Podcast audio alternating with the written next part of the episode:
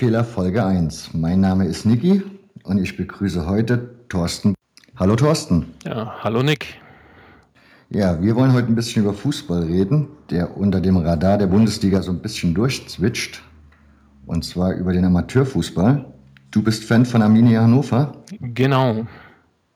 Jetzt gehe ich davon aus, was die meisten mit, Leu also die meisten werden wahrscheinlich nichts damit anzufangen wissen, mit dem Begriff vielleicht mal im Kicker gefunden haben. Stell uns doch den Verein mal bitte vor. Ja, das kann ich gerne machen. Also im Kicker wird man Arminia Hannover eher seltener finden derzeit. Ähm, die Hochzeit war im Endeffekt äh, so um die 1980er Jahre rum, als man in der zweiten Bundesliga gespielt hat.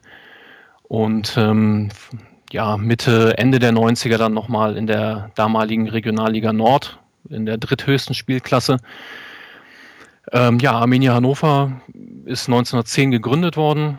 Ähm, größter Erfolg im Endeffekt äh, 1920 die norddeutsche Meisterschaft. Man hat es eigentlich nie geschafft, in die, in die erste Bundesliga zu kommen. War, als es äh, seinerzeit mit den Oberligen als höchste Spielklassen in, in Deutschland äh, die Ligen gab, war man halt äh, immer mit dabei. Ähm, ja, und äh, mittlerweile nach überstandener Insolvenz und ähm, wir waren auch diejenigen, die im Amateurbereich im Endeffekt die Hosenwerbung durchgesetzt haben. Äh, zwei Abstiegen in die sechste Liga ähm, befinden wir uns momentan in der Oberliga Niedersachsen, der fünften Spielklasse und äh, ja, überwintern da momentan auf einem Abstiegsplatz, sind aber guter Dinge, dass wir die Liga auf jeden Fall halten werden. Ich habe gelesen beim Fanclub 1977, dass ihr die Blauen genannt werdet. Wenn man jetzt aber eure Wikipedia-Seite aufschlägt, dann sieht man ja an der Seite immer diese Trikots mit den jeweiligen Vereinsfarben. Ja. Die sind komischerweise andere Farben. Wie kommt es denn zu dem Begriff Blaue? Ja, also die Vereinsfarben sind grün-weiß-grün. Ähm, dass wir im Prinzip die Blauen genannt werden und meistens auch in, in blauen Trikots spielen ähm, hat im, im, Endeffekt mit den Anfängen des Fußballs zu tun in, in Hannover. Äh, seinerzeit ähm, gab es halt die Regelung in Hannover, dass jede Trikotfarbe nur einmal vergeben werden darf. Äh, Grün war schon weg zu der Zeit. Ähm, Arminia hat dann in einem, ja, wie es die Chroniken sagen, äh, seltenem, nicht unbedingt schönen Silbergrau gespielt.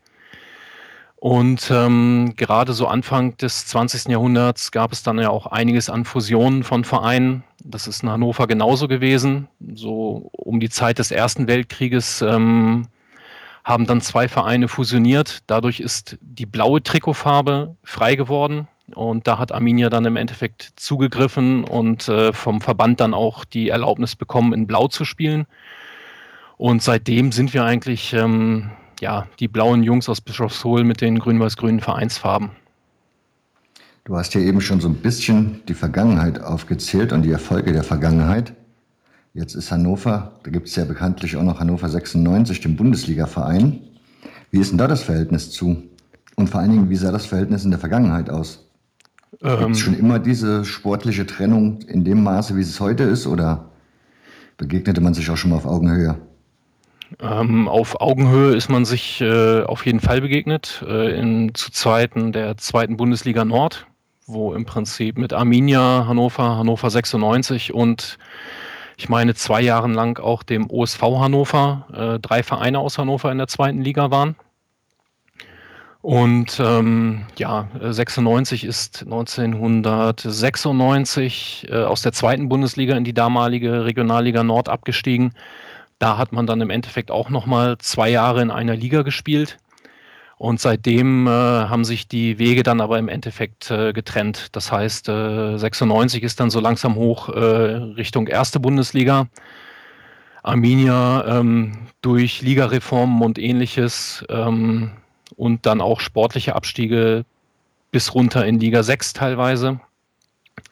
Und mittlerweile, ja, eine sportliche Rivalität gibt es in dem Sinne eigentlich nicht weil da liegen einfach zu viele Spielklassen dazwischen.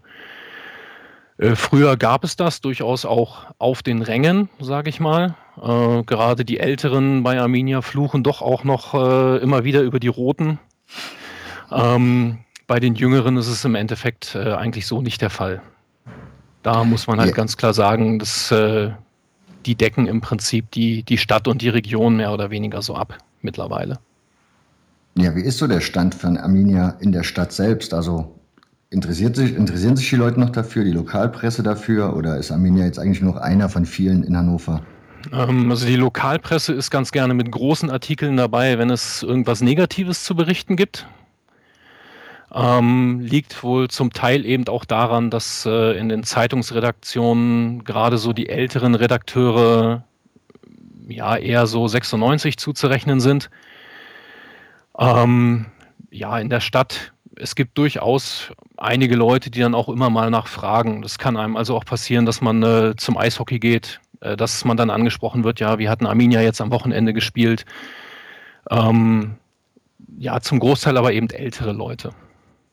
Wie ist denn da eigentlich, wie ist denn da eigentlich der Hintergrund? Ich meine, wenn man in andere Städte-Derbys guckt oder sich die anderen, in anderen größeren Städten sich umschaut, Bayern München 1860 oder was weiß ich, im Ruhrpott oder in Leipzig, dann ist ja meistens immer so der klassische Arbeiterverein ist der eine und die bisschen reicheren die anderen. Wie ist denn das in Hannover? Gibt es das auch so, den klassischen Arbeiterverein und den Lackschuhverein sozusagen, wie das in Essen zum Beispiel der Fall ist? So extrem äh, sicherlich nicht. Das ähm, wüsste ich so jetzt nicht. Also das ist auch bei den Vereinsgründungen bei beiden eigentlich nicht so der Fall gewesen. Du hast ja erzählt, Arminia Hannover, klar, liegt im Norden. Wie sieht es denn da aus an sich? So, habt ihr noch irgendwie Kontrahenten in der Liga, wo andere Fans sehen haben oder bekannte Vereine oder wenigstens schöne Stadien irgendwie noch haben? Ähm, naja, das hat sich alles so ein bisschen äh, äh, mehr oder weniger aufgelöst. Äh, es gibt, äh, also Göttingen 05 zum Beispiel war im letzten Jahr noch in der Oberliga, die sind leider abgestiegen. Die stehen jetzt auch in der sechsten Liga wieder auf einem Abstiegsplatz. Dort gibt es halt im Endeffekt noch eine Fanszene. Äh, andere Vereine wie Kickers Emden, SV Wilhelmshaven äh, laufen im Moment auch unterhalb der Oberliga im Endeffekt rum.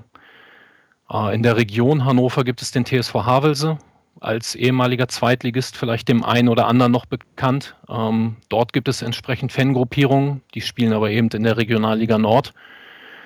Und äh, gleiches gilt im Endeffekt dann auch für Vereine wie zum Beispiel SV Meppen oder VfB Oldenburg, die aber eben auch in der Regionalliga unterwegs sind. Ähm, wenn wir jetzt äh, so direkt in der Oberliga schauen, ähm, da ist es dann schon eher weniger.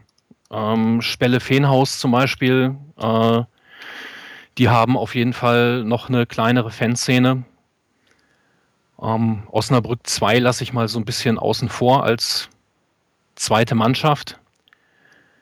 Ähm, ja, der VfL Oldenburg hat noch so ein paar Leute, die dann auch mal mit ähm, Zaunfahne unterwegs sind oder der VfL Bückeburg. Ja, und äh, dann wird es halt schon recht wenig. Ich habe jetzt mal eine Verständnisfrage. Ich bin gerade bei fußball.de ja. Und habe versucht, eure Oberliga zu finden. In der Regel ist das so, also jetzt, ich wohne ja im Saarland, die Oberliga Südwest zum Beispiel ist unter dem Dach des DFBs zu finden. Ja. Wenn ich das jetzt bei euch probiere, zeigt ihr mir halt irgendwie Oberligen an, aber nicht eure. Das ist richtig. Die findest du unter Niedersachsen. Ah, okay. Weil die im Prinzip auch komplett dem niedersächsischen Fußballverband untergeordnet ist. Mhm. Ähm, SV Arminia Hannover, ihr spielt ja in einem ziemlich schönen Stadion, dem Bischofshohl. Ja. Wie ist denn da die Geschichte zu dem Stadion? Ähm, ja, das Stadion äh, selber nutzen wir im Endeffekt seit 1918. Ähm, ist halt nicht der erste Platz, auf dem Arminia im Endeffekt äh, gespielt hat, wie es bei so vielen Vereinen im Endeffekt so Anfang des 20. Jahrhunderts äh, war. Ja, wo es halt im Endeffekt eine Wiese gab oder so, die man dann mal mieten konnte. Da hat man dann im Prinzip seine Punktspiele ausgetragen. Ähm, Arminia ist im Endeffekt die ersten sechs Jahre äh, so ein bisschen durch Hannover gezogen, mehr oder weniger und ähm, hat dann durch eine Fusion 1918 im Prinzip ähm, ja, den damaligen Sportplatz am Bischofsholer Damm bezogen, der dann so nach und nach ausgebaut wurde. Ähm, zum Teil auch ein bisschen zurückgebaut wurde. Ähm, der Platz liegt im Endeffekt direkt an einer Straße ähm, und hat seit 1963 äh, im Endeffekt eine U-Form, da die äh, Stadt Hannover damals eine Straße ausgebaut hat und ähm, damit ist dann eine Hintertorseite im Endeffekt weggefallen. Ist der Bischofshof schon immer der klassische, also nur euer Stadion oder? Ja, das ist äh, im Endeffekt äh, nur unser Stadion. Okay. An Hannover 96, wie ist das bei denen? Also das Niedersachsenstadion gibt es das schon so lange? Ähm, das Niedersachsenstadion wurde im Endeffekt nach dem Zweiten Weltkrieg äh, aufgebaut. Ah. Es gab früher die, die alte Radrennbahn. Das ist äh, ja nicht so weit weg vom, vom Bischofsholer Damm gewesen. Und äh, 96 hat natürlich noch das Allenriede-Stadion, das, ah, äh, das derzeit umgebaut wird zu einem Nachwuchsleistungszentrum. Also da ist momentan auch kein Spielbetrieb. Mhm. Um, Fanszene Arminia Hannover. Ich hatte ja eben schon den Fanclub 77 erwähnt. Der ist halt zufällig im Internet zu finden. Wie sieht es denn da allgemein aus bei euch? Ähm, ja, den Fanclub äh, 77, ähm, wie der Name vielleicht schon vermuten lässt, wurde der 1977 gegründet im Rahmen des Zweitliga-Aufstiegs. Ähm, gibt auch noch einige Mitglieder aus der Zeit. Ähm, ist jetzt aber kein so aktiver Fanclub, äh, sage ich mal, äh, wie man das vielleicht äh, bei einer Ultraszene oder so erwarten würde. Es sind auch gerade eher ältere Leute, sage ich mal so ab 30 aufwärts. Ähm, und ist im Endeffekt äh, ja ein loser Zusammenschluss. Ähm, das heißt, äh, man zahlt durchaus noch so seinen Mitgliedsbeitrag. Ähm, die Gelder werden dann aber teilweise auch verwendet, um einfach mal einer Jugendmannschaft einen neuen Trikotsatz zu holen ähm, oder die Frauenmannschaft irgendwie zu unterstützen oder solche Geschichten halt. Wie, wenn du dann schon drauf ansprichst, wie ist denn die Situation des Vereins, was das Finanzielle angeht oder überhaupt so die Perspektive des Vereins? Ähm, Mit dem Stadion zum Beispiel auch. Ja, das ist, ist halt immer so ein zweischneidiges äh, Schwert, wenn du halt als Verein natürlich ein altes Stadion hast, was alle immer super toll finden. Hast du natürlich auch den entsprechenden Unterhalt. Ähm, das heißt äh, Tribüne und ähnliches. Ähm, da geht natürlich einiges an Geld rein. Ähm, dem Verein geht es so nach äh, ja, überstandener Insolvenz ist falsch, nach abgewendeter Insolvenz muss man eigentlich sagen. Ähm, das war vor der Saison 2007, 2008. Ähm, da hat man dann im Endeffekt angefangen, das Ganze einigermaßen auf gesunde Beine zu stellen, was dann eben auch dauert. Äh, dadurch verliert man dann vielleicht auch einiges an guten Spielern, die äh, eben dann woanders hingehen, wo sie vielleicht mehr Geld kriegen.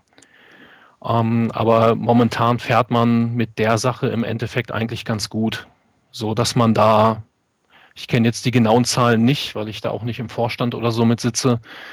Ähm, aber ich denke mal, dass man da die letzten Jahre durchaus mindestens mit einer schwarzen Null rausgegangen ist. Wenn man sich so die Vereine anguckt, die ihr da im Spielbetrieb drin habt, sind zwar einige bekannte Stadtnamen dabei, aber so im Großen und Ganzen sagt einem kein Verein wirklich was. Wie ist denn das da zum Beispiel bei euch mit den, na, wie sagt man, mit Mäzen, also mit gesponserten Vereinen, die da hochgepusht werden mit reichlich Geld? Ähm, ja, gibt es durchaus. Also der SSV Jeddelo 2 zum Beispiel, das liegt bei Oldenburg. Ähm, Jeddelo 2 ist allerdings die erste Mannschaft, weil der Stadtteil halt oder der Ortsteil dort Jeddelo 2 heißt. Mhm. Ähm, die ähm, haben dort einiges an Sponsoren also auch jetzt nicht unbedingt einen mit zehn, aber ähm, einen relativ großen Sponsorenpool. Ähm, der erste FC Germania Egesdorf Langräder, ähm, ja, die sind so ein bisschen als der Verbandsverein verschrien in, in der Liga, äh, da dort beispielsweise der Großteil der Spieler im Endeffekt auch äh, beim Niedersächsischen Fußballverband arbeitet. Und ähm, ja, ansonsten, ähm, also einen richtigen Mäzen in der Liga hat man so nicht. Ähm, es gibt einige Vereine, die äh, größere Sponsorenpools haben und da dann durchaus auch das Ziel haben, äh, vielleicht zumindest noch mal eine Liga höher zu gehen. Wenn mir jetzt schon, jetzt ist mir aufgefallen, wir haben es natürlich übersprungen, wir reden die ganze Zeit über Arminia Hannover. Nun ist es ja, glaube ich, keine Selbstverständlichkeit, dass man als kleines Kind irgendwie jetzt da durch die Gegend läuft und sagt, ich bin jetzt Arminia Hannover-Fan. Schon gar nicht, wenn man die Roten vor der Haustür hat. Wie kommt man zu dem Verein eigentlich? Äh, ja, im Endeffekt, indem man wahrscheinlich hängen bleibt oder äh, ja, Leute kennt, die halt auch hingehen. Also bei mir ist es halt so, dass ich äh, ja zum Fußball seit Ende der 80er Jahre gehe. Also ich muss dazu sagen, ich bin halt 40 Jahre alt, also auch schon ein bisschen älter. Ähm, und ähm, bin dann im Endeffekt so zu Regionalliga-Zeiten bei Arminia Hannover hängen geblieben, äh, weil mir das ganze Umfeld und alles drumherum auch wesentlich sympathischer war. Ähm, da hatte man halt bei 96 durchaus auch noch eine etwas stärkere rechte Szene beispielsweise, die dann aktiv da im Stadion war, was dann bei 2.000, 3.000 Zuschauern eben auch doch wesentlich stärker aufgefallen ist. Ähm, sowas gibt es halt bei Arminia nicht. Das ist eben äh, ja eher so der alternative Verein, sage ich mal. Ihr habt ja auch ein Fansign in dem Verein, also die Fanszene dann in dem Falle Blick über den Lahmannhügel. Wo rührt denn der Name her? Ähm, der Lahmannhügel äh, ist äh, im Endeffekt die Hintertorseite, die es im Stadion noch gibt. Die wurde im Rahmen des äh, Zweitliga-Aufstiegs ähm, wurde dort im Endeffekt aus einem normalen Hügel oder einem Hang, äh, wurden dort im Prinzip Stehtraversen eingezogen und äh, ja, benannt im Endeffekt äh, nach einem ehemaligen Vereinsmitglied und Sponsor. Ähm, das ist also der, der Lahmannhügel und ähm, in unserer Stadionzeitung äh, gab es schon immer mal so hin und wieder eine Rubrik, Blick über den Lahmannhügel, wo dann mal so ein Spiel, was jemand besucht hat im Ausland oder äh, auch in Deutschland dann im Amateurbereich und da dann mal ein bisschen was zu geschrieben hat, ein paar Fotos gemacht hat. Das wurde im Endeffekt unter dem Titel ähm, ja, publiziert. Und von daher lag das recht nahe, das äh, Fansign dann im Endeffekt auch Blick über den Lahmannhügel äh, zu nennen, da wir dann im Endeffekt auch mal so ein bisschen über den eigenen Verein und ähnliches hinausschauen. Wie bist du denn selbst an Fansigns gekommen? Äh, lesenderweise. Ähm, das heißt, einfach mal so ein paar Dinger in die Hand gekriegt ähm, von, von verschiedenen Vereinen. Und äh, ja, fand das halt recht interessant. Dann gab es so die Überlegung, können wir bei Arminia auch mal machen. Ähm, wie das dann immer so ist, brauchst du halt Leute, die das Ganze dann auch mal in die Hand nehmen. Ähm, die Erstausgabe ist im Januar 2012, meine ich, rausgekommen. Und ähm, die Idee dazu gab es im Endeffekt schon so ein, anderthalb Jahre vorher. Da hat dann im Prinzip so ein bisschen die Zeit und Motivation zur Umsetzung äh, gefehlt. Jetzt muss ich gerade mal schauen. Ja, äh, die erste Ausgabe kam im Januar 2012 raus und hat dann so die Monate Juli bis äh, Dezember 2011 äh, beinhaltet. Hm. Ja, so allgemein, aber ich wollte halt nicht genauer wissen, wie du an sich zu den Fansigns gekommen bist. Bei mir war es ja so, also wir sind, wir sind circa gleich alt, ich bin 39. Bei mir war es das Match Live damals und die Annoncen, die da halt drin waren, die mich zu Fansigns geführt haben. Wie war das bei dir? Äh, ja, Match Live sagt mir durchaus auch was. Ähm, ich habe es dann äh, eine, eine Zeit lang aber auch einfach so gar nicht mehr äh, weiter verfolgt so allgemein die, die Fansign-Geschichten und habe dann durch Bekannte aus äh, Göttingen im Endeffekt, die damals den schlafenden Riesen rausgebracht haben, äh, bin ich dann wieder so ein bisschen, ach ja, das ist ja interessant und dann gucken wir mal, was es noch so an anderen Sachen gibt. Und ähm, ja, erste Anlaufquelle, wenn ich dann nicht irgendwie persönliche Kontakte oder so habe, ist dann im Endeffekt der NOFB-Shop von dem Stefan Trosien in Berlin den man nur empfehlen kann, wenn man Fansigns lesen möchte. Dort gibt man ja zahlreiche. Richtig, genau. Oder auch wenn man selbst eins rausbringt ähm, und dann vielleicht nochmal nach Vertriebswegen schaut, äh, den Stefan da ruhig mal ansprechen. Das ist relativ unkompliziert. Okay. So, dann, wenn wir jetzt schon in Hannover sind und im Norden, das, ja, beteiligt euch bei Gaza, Klotze aus Stadion an. Ich vermute mal, dass die wenigsten Hörer das überhaupt kennen werden. Vielleicht kannst du da mal drauf eingehen. Ja, ähm, Glotze aus Stadion an ist im, im Endeffekt eine Initiative, die entstanden ist bei Göttingen 05. Ähm, entstanden äh, aus dem Rahmen heraus, dass man gesagt hat, in Göttingen, äh, dort gibt es im Endeffekt keinen höherklassigen Fußball. Die Leute, die ähm, in Göttingen dann Bundesliga-Fußball oder so sehen wollen, müssen dann im Endeffekt schon ja, nach Hannover fahren oder nach Frankfurt. Ähm, die 05er selber haben in ihrer Stadt festgestellt, ähm, dass dort dann auch sehr viele Leute im Endeffekt durch die Gegend laufen, die dann Trikots von irgendwelchen Bundesliga-Vereinen äh, tragen. Und dann hat man sich überlegt, ja, eigentlich müssten wir mal was da äh, dazu tun, dass äh, unser Verein, also Göttingen 05, dann im Endeffekt auch ein bisschen sichtbarer wird in der Stadt. Und hat dann, äh, ja, so dieses Motto Glotze aus Stadion an. Ähm, kommt doch einfach mal zu 05 ins Leben gerufen. Und äh, das hat sich dann durch bekannte Vereine, also wir haben halt beispielsweise äh, ja eine Fanfreundschaft in Anführungsstrichen, sage ich mal, mit, mit Göttingen 05. Ähm, wir kennen eben auch Leute aus Oldenburg vom VfB oder von Altona 93 und äh, so ist dann letzten Endes da relativ schnell äh, so eine kleine Initiative draus entstanden, die äh, ja mittlerweile deutschlandweit auf jeden Fall vertreten ist. Äh, in der Schweiz war sie die letzten Jahre vertreten. Da weiß ich nicht, wie es äh, weitergeht. Österreich wüsste ich jetzt nicht. Und ähm, ja, Ziel dieser Initiative ist es im Endeffekt, ähm, den Leuten in den Städten oder auch in den Ortschaften äh, ja, zu zeigen, es gibt eben nicht nur Bundesliga, sondern auch du hast vielleicht äh, einen, einen Fußballverein oder einen Verein bei dir im Stadtteil ähm, schau doch da einfach mal vorbei und beschäftige dich da einfach vielleicht mal ein bisschen mit. Denn äh, die Zuschauerzahlen in den unteren Ligen gehen ja im Endeffekt seit Jahren zurück, ähm, um vielleicht auch dort einfach nochmal ein bisschen gegenzusteuern und den Leuten zu zeigen, ja, es gibt auch äh, abseits des Bundesliga-Fußballs äh, durchaus ein bisschen was zu erleben. Ich habe gestern Abend noch kurz geschmökert bei Gaza Blogspot, deswegen so als kleinen Einschub, was das Thema Schweiz angeht. Das Thema hat sich erledigt, die Jungs sind da raus aus der Geschichte, weil es halt in der Schweiz gar nicht angenommen wurde. Ich vermute einfach, weil das, ja, das ist einfach, glaube ich, nicht bekannt genug, die ganze Nummer, oder? Ähm, das weiß ich so nicht. Also ich muss dazu sagen, ich kenne den Daniel Kessler vom FC Kreuzlingen halt persönlich, der mhm. im Prinzip der Koordinator für die, für die Schweiz ist. Und ähm, der hatte von Anfang an im Endeffekt damit zu kämpfen, dass es äh, in der Schweiz eigentlich kaum unterklassige Vereine gibt, wo es überhaupt so etwas wie eine Fanszene gibt. Und äh, ich glaube, das waren im ersten Jahr drei Vereine, die das so ein bisschen ähm, versucht haben, dort auch zu pushen. Und ähm, ja, das ist wahrscheinlich einfach nicht angenommen worden, weil es dann vor Ort in den Vereinen vielleicht auch keinen gab, der dann mal gesagt hat, ähm, ich mache da mal ein bisschen Werbung für oder ähnliches.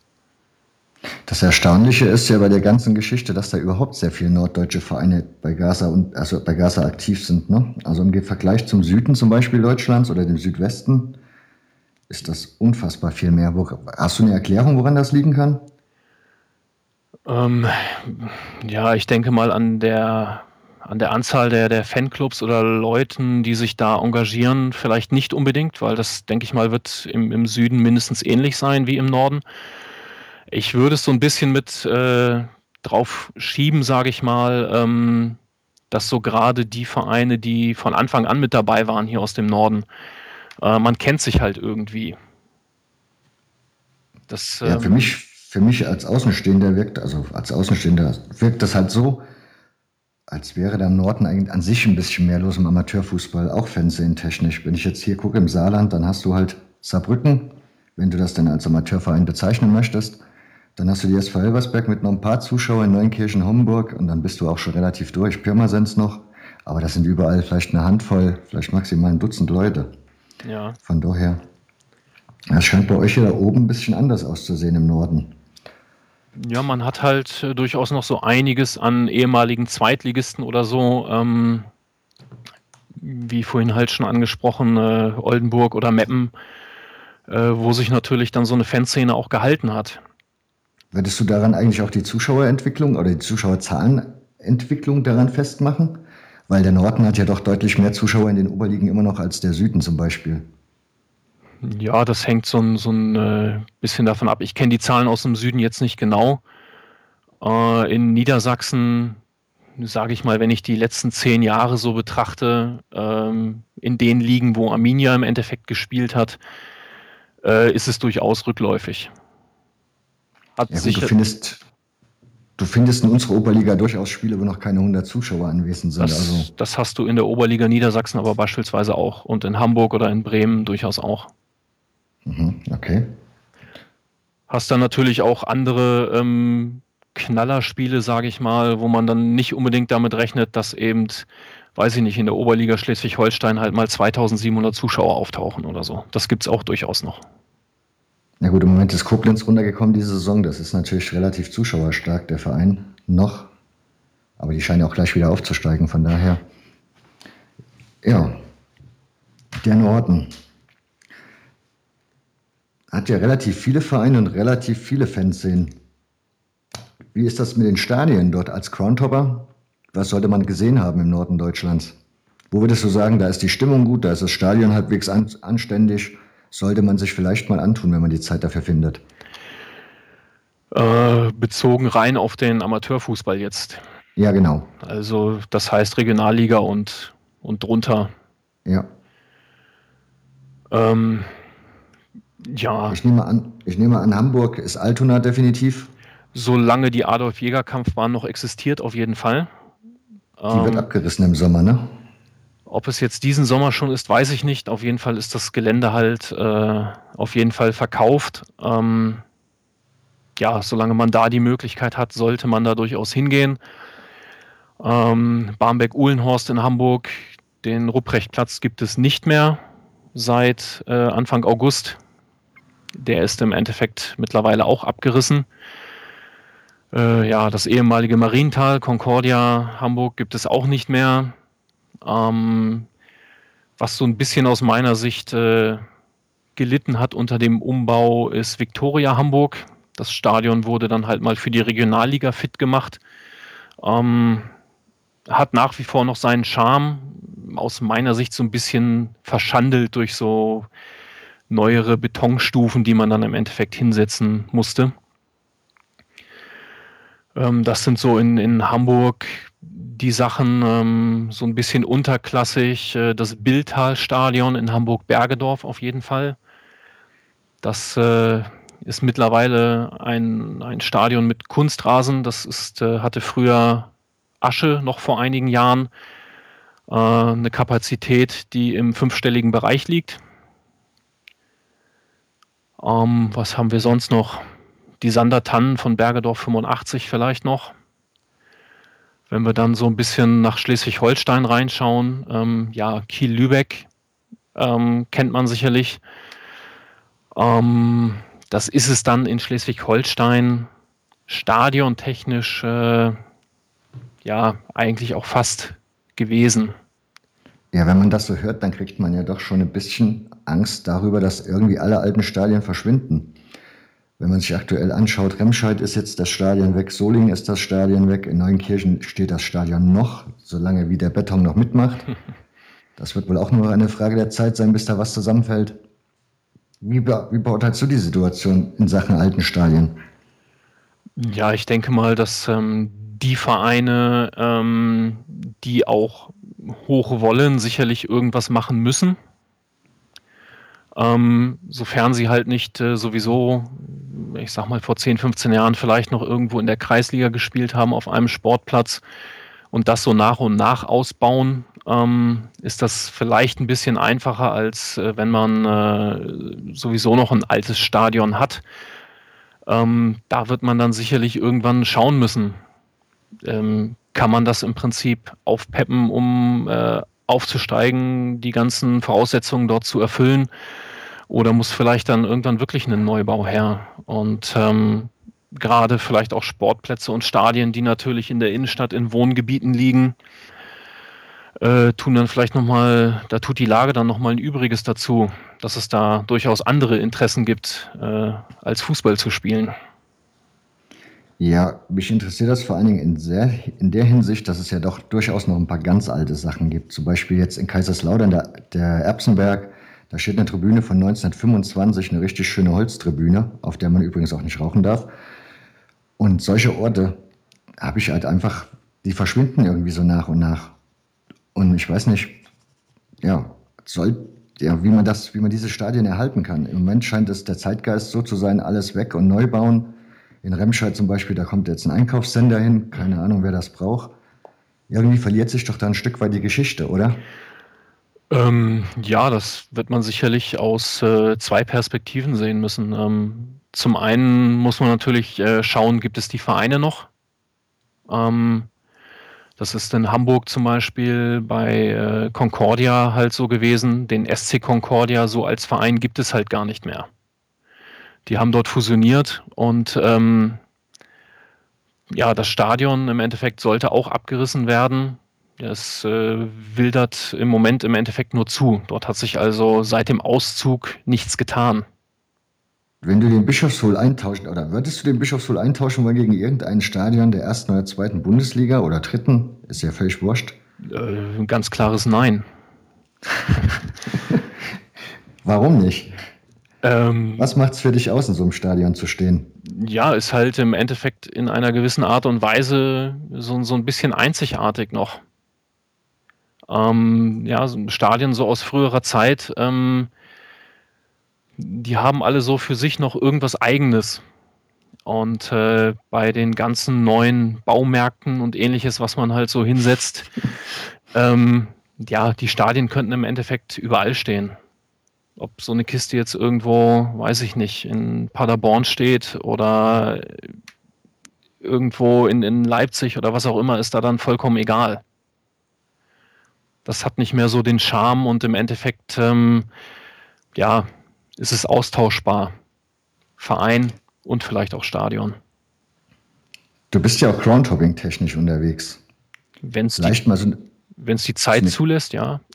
So eine kleine Erklärung für die Leute, was Groundhopping erstmal ist überhaupt? Ähm, ja, Groundhopping, äh, da geht es im Endeffekt darum, äh, möglichst äh, viele Spiele in möglichst vielen verschiedenen Fußballstadien zu sehen. Das Ganze hat seinen äh, Ursprung äh, in England, ähm, wo die Leute dann irgendwann angefangen haben, ähm, ach, ich gucke mal Fußball in allen Stadien der ersten vier englischen Profiligen. Daraus ist dann der Club 92 entstanden, dem man im Prinzip beitreten konnte, äh, wenn man alle 92 Stadien nachweislich gesehen hat oder dort ein Spiel gesehen hat. Und das Ganze ist dann irgendwann hier nach Deutschland äh, rübergeschwappt. Ähm, das gab es in der Art und Weise sicherlich auch schon vorher, bevor man wusste, dass sich das ganze Groundhopping äh, nennt, dass die Leute so ein bisschen unterwegs gewesen sind. Und ja, meistens entwickelt sich das so, zumindest war das bei mir so. Ähm, man äh, fängt dann im Endeffekt an, so den eigenen Verein zu schauen, guckt dann vielleicht auch nochmal so ein bisschen, äh, was so in der eigenen Stadt los ist und ähm, ja, irgendwann äh, fängt man dann im Endeffekt an zu reisen. Da gibt es ja durchaus verschiedene Motive. Die einen, die fahren zu viel zu Länderspielen, andere möchten irgendwelche bestimmten Derbys sehen, der nächste möchte seine Ligen komplett machen. Wie verhält sich das bei dir? Was sind so die Punkte, wo du sagst, das ist der Grund, warum ich mich auf Reisen begebe? Ja, also ange angefangen hat es bei mir im Endeffekt auch so mit äh, Bundesliga oder sagen wir mal erste, zweite Liga und äh, Nationalmannschaft. Ähm, da bin ich dann halt irgendwann von weg, ähm, noch bevor dieser ganze Event-Tourismus im Endeffekt äh, ja so angefangen hat. Und ähm, ja, für mich ist es eigentlich in erster Linie, ähm, ich reise halt gerne, da kann ich auch wunderbar bei abschalten. Äh, ich lerne halt auch gerne andere Länder, andere Kulturen kennen, was mir das äh, Groundhopping dann durchaus ähm, auch ermöglicht, weil wenn ich in einem anderen Land äh, in ein Stadion gehe, ja, dann werde ich da im Prinzip so die Leute treffen, ja, wie du und ich im Endeffekt, die dort dann auch alle zwei Wochen hingehen. Und man kriegt vielleicht auch nochmal einfach so ein bisschen mehr von, von, den, von den Leuten und von dem Leben vor Ort mit. Und ja, so momentan, ähm, wenn ich reise in, in Deutschland, dann ganz gerne halt Amateurfußball. Vielleicht auch mal Vereine, die dann so ein bisschen höher gespielt haben und jetzt so ein bisschen abgestürzt sind. Und äh, ansonsten ist das relativ breit gefächert. Ähm, ich bin so ein bisschen auf den Geschmack Balkan gekommen. Das heißt so, äh, ja, Belgrader Derby, ähm, auch alles, was so drumherum ist. Äh, bin jetzt dieses Jahr das erste Mal in Sarajevo gewesen und werde sicherlich auch nicht das letzte Mal da gewesen sein. Ähm, auch so aufgrund der Mentalität der Leute und ähnliches. Das ist dann, also manchmal schämt man sich dann wirklich so ein bisschen dafür, äh, wenn man so das eigene Land dann mal so ein bisschen von außen betrachtet. Inwiefern? Ja, einfach so was Gastfreundlichkeit und, und alles Mögliche angibt, Hilfsbereitschaft. Ähm, wenn, wenn du hier irgendwo ähm, in, in einer Stadt äh, stehst und äh, in den Stadtplan guckst und irgendwas machen willst äh, oder irgendwas suchst, wirst du sicherlich selbst aktiv Leute ansprechen müssen, was dir einfach in anderen Ländern zum Beispiel nicht passiert. Oder die Leute sprechen dich im Endeffekt äh, so dann schon an, weil sie der Meinung sind, dass du nicht von da bist und wollen, sind dann halt einfach interessiert. Wer bist du, wo kommst du her? Wie ist der Fußball da auf dem Balkan? Ich gehe mal davon aus, man hat ja immer Korruptionsvorwürfe gehört, gerade bei den zwei großen Belgrader Vereinen. Wie ist das aktuell dort so? Ach, naja, fußballerisch ähm, würde ich das sicherlich nicht zu hoch hängen ähm, weil da halt auch viele der jungen Spieler natürlich gerade zusehen, wenn sie die Möglichkeit haben, irgendwie ins Ausland zu gehen. Das heißt, das Niveau ist jetzt nicht unbedingt äh, so das höchste.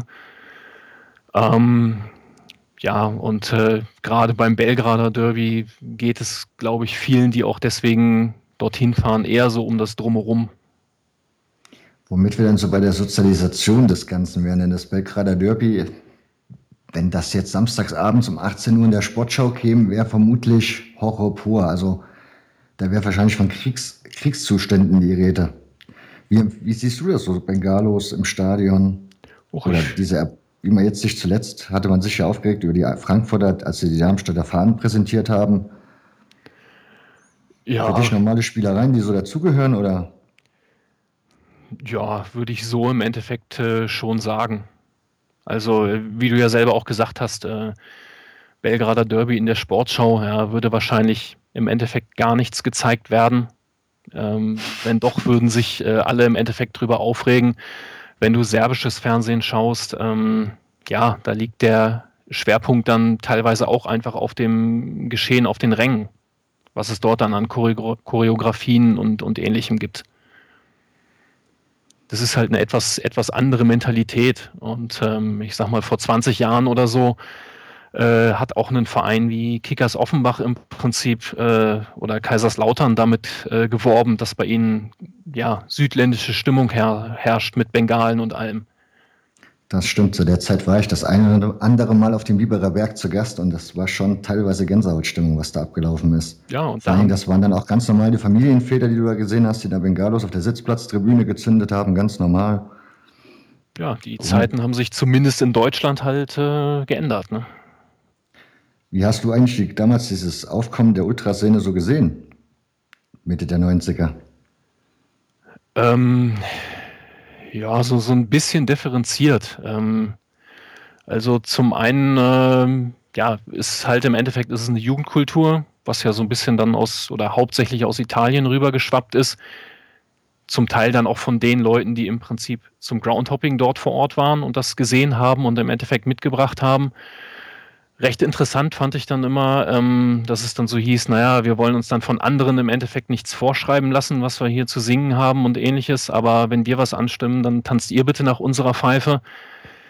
Ähm, so ein bisschen zwiespältig, ähm, aber ich denke mal, das hat sich so, ja, letzten Endes dann durchgesetzt, weil die Leute eben dann auch, ja, hartnäckig äh, waren und im Endeffekt dabei geblieben sind.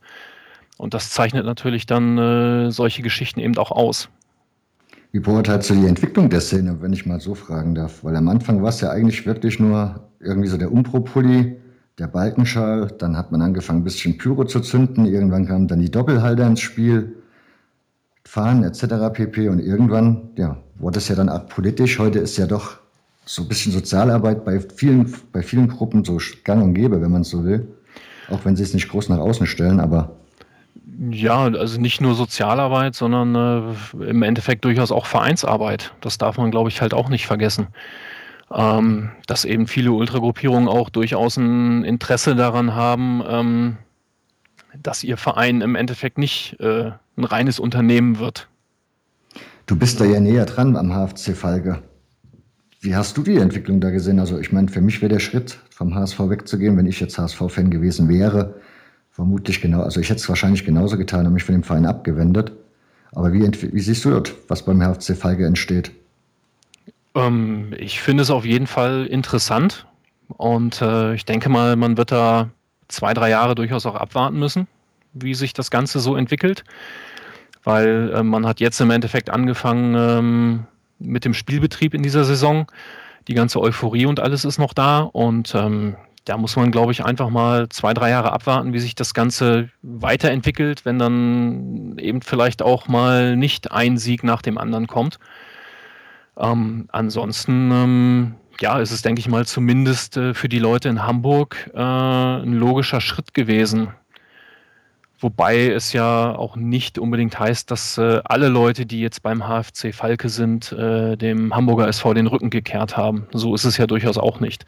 Es gibt mhm. da durchaus auch noch Leute, die ihre Dauerkarte haben oder regelmäßig, unregelmäßig im Prinzip äh, Heimspiele und Auswärtsspiele vom HSV besuchen. Wenn wir dann schon beim HFC Falke sind und beim HSV, da sieht man ja dann, also da sieht man ja dann die, dieses Tradition- und Kommerzthema, was ja die letzten Monate, Jahre vielleicht schon geritten wird, meiner Meinung nach so ein bisschen verkehrt geritten wird. Wie siehst du die Diskussion traditioneller Fußball und Kommerz? Tja, ist nicht ganz so einfach. Ähm, ich sag mal, äh, Gelder und, und Sponsoren äh, braucht jeder Verein irgendwie und irgendwo. Ähm, wenn es dann natürlich so weit geht, dass im Endeffekt äh, Sponsoren dann bei der Aufstellung mitreden oder äh, keine Ahnung, ihre Spieler oder so irgendwie durchdrücken wollen, äh, das geht dann halt äh, zumindest in meinen Augen durchaus äh, zu weit. Also hier in Hannover gibt es die Diskussion ja beispielsweise mit ähm, Hannover 96 Martin Kind und dieser 50 plus 1 Regelung äh, durchaus auch. Und da wird es auch so sein, dass der Verein, ich weiß gar nicht, 2016 oder 2017 dann im Endeffekt äh, auch in privater Hand sein wird. Also als Fan von Hannover 96 hätte ich ja sowieso von Anfang an schon ziemlich Bauchschmerz mit Martin Kind, wenngleich man natürlich sagen muss, er hat den Verein ja irgendwie aus der Versenkung wieder hochgeholt. Nichtsdestotrotz ist der Mann definitiv mal streitbar. Wie siehst, wie siehst du das Thema? Hannover 96, diese 50 plus 1 Regel und den Herrn Kind. Och, also was, was 96 angeht, ist es mir eigentlich so relativ äh, egal hier in der Stadt. Also auch ob die jetzt Meister werden würden oder absteigen. Das wäre mir relativ äh, egal. Das würde mich nicht weiter kümmern. Ähm, man hat natürlich äh, sehr viele Leute hier in Hannover, die da durchaus auch ähm, ja, mit Herrn Kind nicht unbedingt äh, so klarkommen. Das ist dann auch nicht nur unbedingt die Ultraschiene, ähm, wo es ja im letzten Jahr diesen Fanboykott und ähnliches gab. Das sind auch dann genügend Leute, die einfach nur Anhänger des Vereins sind, die da so mit seiner Art und Weise ähm, halt nicht klarkommen. Wobei er selber halt auch durchaus sagt, ja, er hat von Fußball halt eben keine Ahnung. Ähm, er kommt aus der Wirtschaft und das ist eben so sein Ding. Und er versucht dann eben den Verein auch durchaus wie ein Unternehmen zu führen. Wie siehst du überhaupt die Entwicklung des Amateurfußballs in nächster Zeit? Glaubst du, dass die Tatsache, dass der Fußball oberhalb des Amateurfußballs, also sprich der Profifußball, da geht es ja nur noch um Geld, ähm, wie siehst du die, die, Entwicklung des Amateurfußballs, wenn du jetzt siehst, der Profifußball entwickelt sich ja rasant weiter und ich warte eigentlich jedes Mal darauf, dass die Schraube jetzt irgendwann mal überdreht ist es scheint immer noch ein bisschen zu dauern, aber siehst du da eine Chance für den Amateurfußball auf lange Sicht, sich da irgendwie wieder ein bisschen mehr ins Rampenlicht zu bringen? Hm, nicht wirklich. Ähm, wie du halt gesagt hast, äh, Profifußball und, und Kommerz und Event läuft halt. Und wenn in beispielsweise in Dortmund dann jemand sagt, äh, hier, das kotzt mich an, ich gebe meine Dauerkarte für, für die Südtribüne zurück, und du hast dann 10, 20, 50 Leute, die im Prinzip dahinter äh, stehen, hin und her springen und sagen, ja, egal, dann meinetwegen, ich zahle auch noch 200 Euro mehr, solange das eben funktioniert, ähm, wird sich das auch nicht überdrehen. Und ähm, ja, für den Amateurfußball wird es schwer. Vielleicht haben wir auch in zehn Jahren oder so äh, das ähnlich wie, wie in Holland, äh, wo es dann im Prinzip so den Profibereich gibt, äh, aus dem du dann irgendwann nicht mehr absteigen kannst und darunter hast du halt den Amateurfußball. Ja, das Problem der zweiten Mannschaften scheint sich ja so nach und nach von selbst zu erledigen, ne? Dadurch, dass jetzt äh, viele zurückziehen und abmelden, ja, aber ich weiß nicht, ob das dem Amateurfußball unbedingt hilft. Was wäre in deinen Augen denn hilfreich für den Amateurfußball? Tja, gute Frage. Das ist wirklich eine gute Frage. Wüsste ich so spontan jetzt nicht. Wie findest du den Ansatz von Gaza mit diesem Wochenende? Also nächstes Jahr soll das ja, oder 2016 soll das ja ganzes Wochenende stattfinden, die Veranstaltung. Ja, wenn sich das äh, Ganze entsprechend genügend äh, rumspricht und äh, auch publik gemacht wird, ist das sicherlich nicht verkehrt, um den Leuten dann vielleicht auch einfach eben nochmal zu zeigen, es gibt da eben noch was anderes. Ähm, ob das Ganze dann so funktioniert, äh, wird man halt sehen müssen. Also ich habe im Vergleich zum letzten Jahr dieses Jahr durchaus auch schon so ein bisschen das Gefühl gehabt, dass es eher weniger geworden ist bei Glotze aus Stadion an. Das Gefühl hatte ich auch. Dass da so ein bisschen der Elan und der Schwung halt raus ist. Ja, eigentlich schon seit ein paar Monaten gibt es ja jetzt das Zeitspiel, das Zeitspiel-Magazin. Kommt ja auch bei dir dort aus der Ecke. Ja, was, was heißt... Du was heißt, kommt bei mir aus der Ecke. Ähm, Göttingen, oder? Die Herausgeber sind der Hardy Grüne aus Göttingen und der Frank Willig äh, hier vom SV Arminia Hannover, der im Prinzip äh, im Vorstand des Vereins mitsitzt. Äh, und der im Endeffekt vor dem Zeitspiel beispielsweise auch schon das Nord 4 rausgebracht hat. Das gab es nur als Online-Magazin, oder? Ähm, nein, das äh, gab es äh, auch gedruckt. Das hat sich dann so in erster Linie, Schwerpunkt war halt Fußball in Norddeutschland. Mhm. Ähm, das ist jetzt aber auch schon längere Zeit nicht mehr erschienen. Ich bestimmt zwei Jahre oder so nicht mehr. Wie findest du das Zeitspielmagazin? Also hier bei mir im Bekanntenkreis lesen es wenig Leute, aber die, die es lesen, sind dann eigentlich durch die Reihe weg begeistert davon. Ja, das geht mir nicht anders. Ähm, jetzt nicht nur, weil ich im Prinzip die Herausgeber kenne und zum Teil eben auch Leute, die dafür schreiben. Ähm, ja, das ist im Endeffekt nochmal so ein, so ein etwas anderer Ansatz, weil äh, wenn ich mir jetzt elf Freunde anschaue, ähm, da geht es in erster Linie eigentlich auch nur noch so grob um Profifußball und ähnliches. Ähm, andere Magazine ähm, aus dem deutschsprachigen Raum werden dann, so wie Ballistera aus Österreich oder zwölf aus der Schweiz, werden, denke ich mal, in Deutschland jetzt auch nicht unbedingt so viel gelesen ja, was hast du dann noch? Transparent hast du noch als äh, Magazin. Ja. Und ähm, ja, Zeitspiel geht dann, glaube ich, schon so ein bisschen in den, in den Bereich ja, Amateurfußball, Fußballgeschichte. Und Ist da das ein Thema für dich, Fußballgeschichte? Ach ja, da bin ich äh, durchaus so ein bisschen mit dran interessiert. Also durchaus auch so, dass ich dann bei Vereinen einfach mal gucke, wo, wo kommen die denn her? Also sei es, wenn ich zum, zum Groundhoppen dahin fahre oder halt auch, ähm, wenn ich mit dem eigenen Verein dann irgendwo spiele, wo wir bisher noch nicht äh, gewesen sind. Was ist das für ein Verein? Wo kommt der her? Aber wenn du dich ja so ein bisschen mit der Historie auskennst im Norden, wie ist das da bei euch? Wie ist der Fußball nach Norddeutschland gekommen? Wann sind so die ersten Vereine gegründet worden? Ja, die ersten Vereine ähm, wenn man von ja, Vereinen als Vereinen und nicht nur irgendwelchen Zusammenschlüssen, sage ich mal, äh, sprechen will, ist das äh, so im Bereich 1890er Jahre im Endeffekt äh, der Fall gewesen. Und dann äh, zum Großteil halt äh, im Endeffekt von irgendwelchen äh, Schülern, die das dann durch die Schule, durch irgendwelche Lehrer im Endeffekt kennengelernt haben. Gibt es da theoretisch noch so Zeitzeugenplätze, also so Orte, wo man sagen kann, wenn du da, geh, fahr mal zu dem, dem Verein und dann kannst du dir nochmal einen Sportplatz angucken, der schon immer da ist sozusagen, den es halt schon gibt seit 1900 irgendwas bei Zeiten? In Norddeutschland, also Altona ist auf jeden Fall die Adolf-Jäger-Kampfbahn, das ist sehr, sehr alt. Ähm,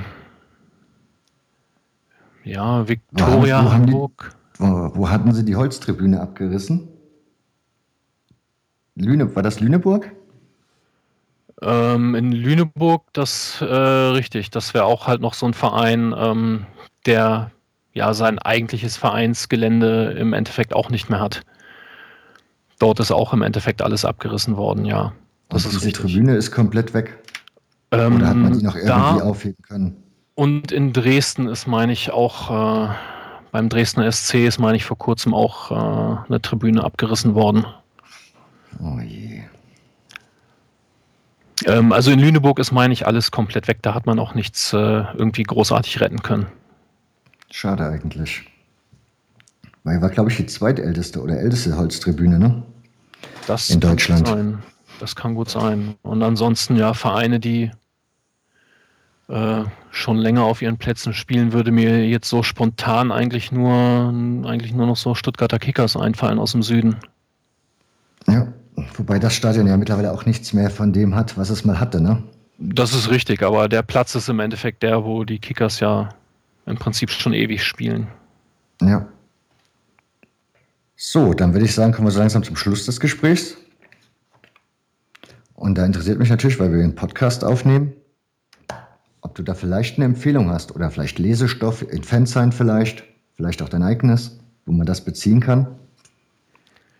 Ähm, ja, den Blick über den Lamanhügel ähm, gibt es äh, eine passende Internetseite dazu www.lamanhügel.de, wo äh, wir dann durchaus auch ähm, Rezensionen anderer Fansigns und, und Fußballzeitschriften und Fußballbücher die veröffentlichen. Sehr, die ich nur sehr empfehlen kann, die Rezension.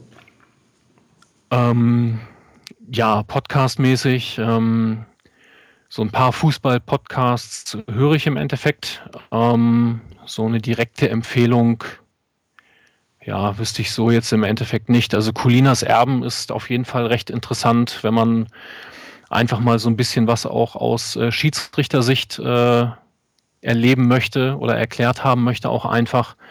Ähm, das kann durchaus sehr interessant sein. Ähm, ja, und büchertechnisch und so müsste ich jetzt gerade passen.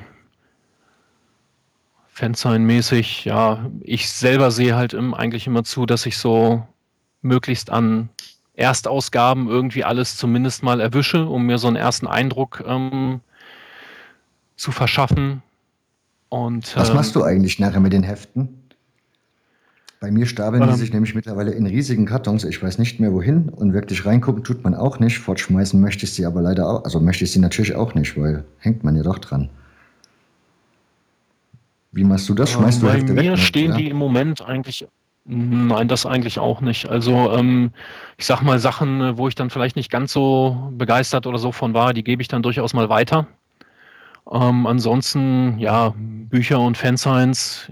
Äh, ich wohne in einem Altbau mit relativ hohen Decken, äh, aber auch da wird, äh, werden die Regale halt irgendwann voll sein. Ne, das muss ich mir dann auch noch überlegen, was ich dann mache. Aber so ähm, hebe ich die Sachen im Endeffekt eigentlich auch auf. Das heißt, steht halt hier im Regal. Gut, also, dann würde ich noch empfehlen, ich habe jetzt schnell mal nachgeschlagen, und zwar würde ich empfehlen, den Podcast Millanton, die letzte Ausgabe, Nummer 25 ist das.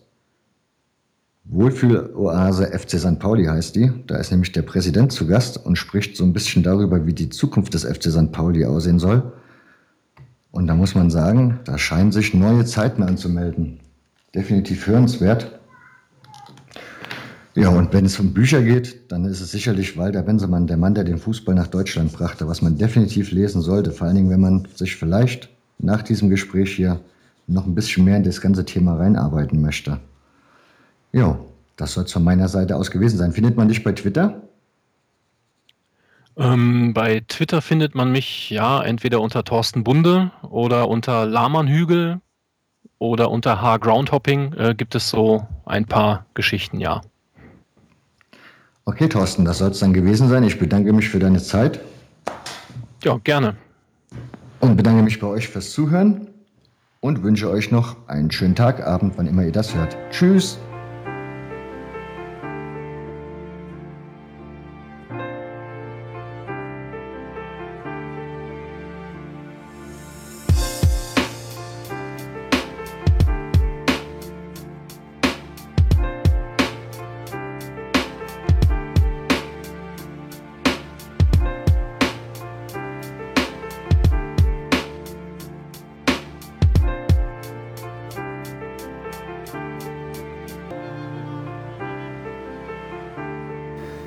Informationen und weiterführende Links findet ihr unter hörfehler.org. Den Hörfehler bei Twitter findet ihr unter Doc Okocha und bei Facebook unter Hörfehler.